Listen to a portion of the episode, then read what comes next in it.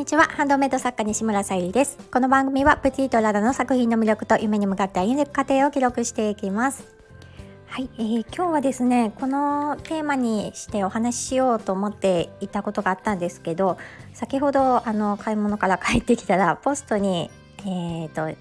入選のお知らせということでちょっと嬉しいお知らせが届いていましたのでそちらについてお話をさせていただきたいと思います、えー、本題に入る前にお知らせをさせてください、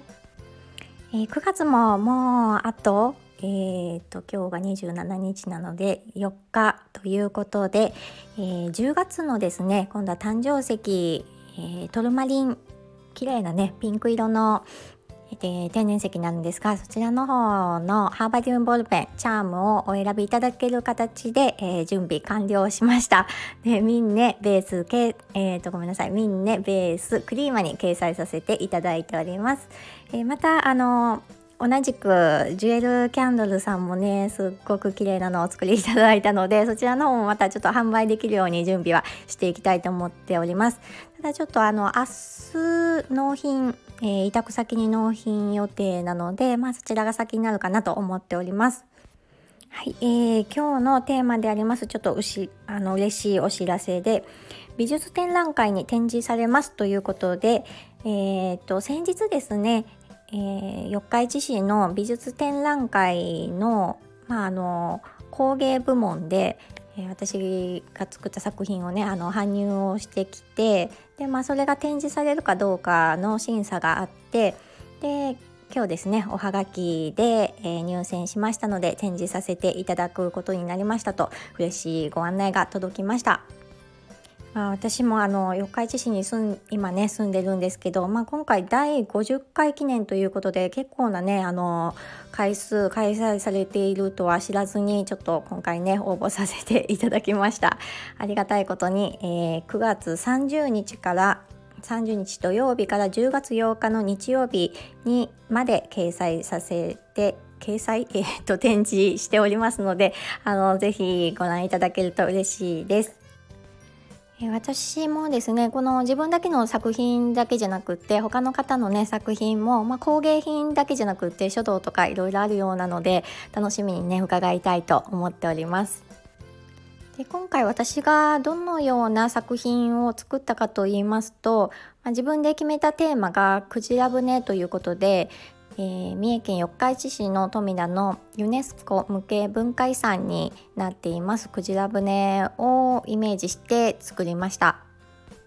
その私の表現の仕方は、えー、ハーバリウムポットとあとカルトナージュとあと AI アートをまあ主にメインにして作った形になります。まあ、あのハーバリウムポットっていうとお花が入っているのかなっていう感じなんですけど、えーと、お花、うん、ドライフラワーも本当に少し入っているんですけど一応ね私が、えー、プティートララとして作っているハーバリウムポットのそのポットを使っているので、まあ、あのハーバリウムポットと呼ばせていただいております。で AI アートとあとカルトナージュっていうあのフランスのね伝統工芸も厚紙の伝統工芸も使っておりましてフレームを作って、えー、展示してあります。で一応ねあのー、その「クジラ船」というタイトルはあるんですけどもそういった、まあ、伝統工芸いろいろ一つにねこだわらなく私の、まあ、作品のテーマでもあるんですけどあのひらめきを大切にするというので、まあ、多様性をねあの重視して作らせていただきました。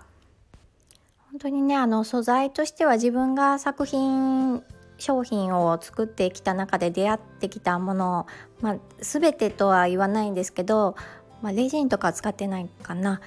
うん。あのまあ、ドライフラワーをまあ少し入れてあったりとかあとは固まるハーマリウムを使っていたりとかあとはそうですね紙物とかその最近ちょっとねあの始めた AI アートとかいろいろ、まあ、自分が、まあ、触れてきたものをできる限りあの想像を膨らませてできる範囲で、えー、作りました。あ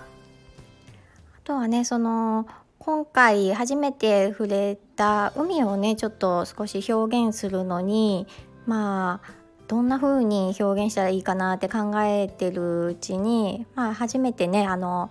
キャンドルの素材で多分あのジェルキャンドルとかでもね使用されているようなそういった素材も使ってあります。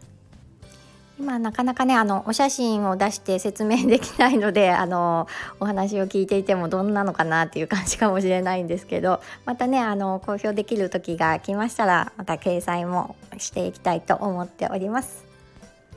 とまずねちょっと展示していただけるっていうことでほっとしておりますはい、ではでは、えーと、あと数時間しかないんですが明日のちょっとね納品に向けてまだ準備しきれてないことがたくさんありますのでそちらの準備に入りたいと思います。はい、今日も最後まで聞いてくださりありがとうございます。プティートララさゆりでした。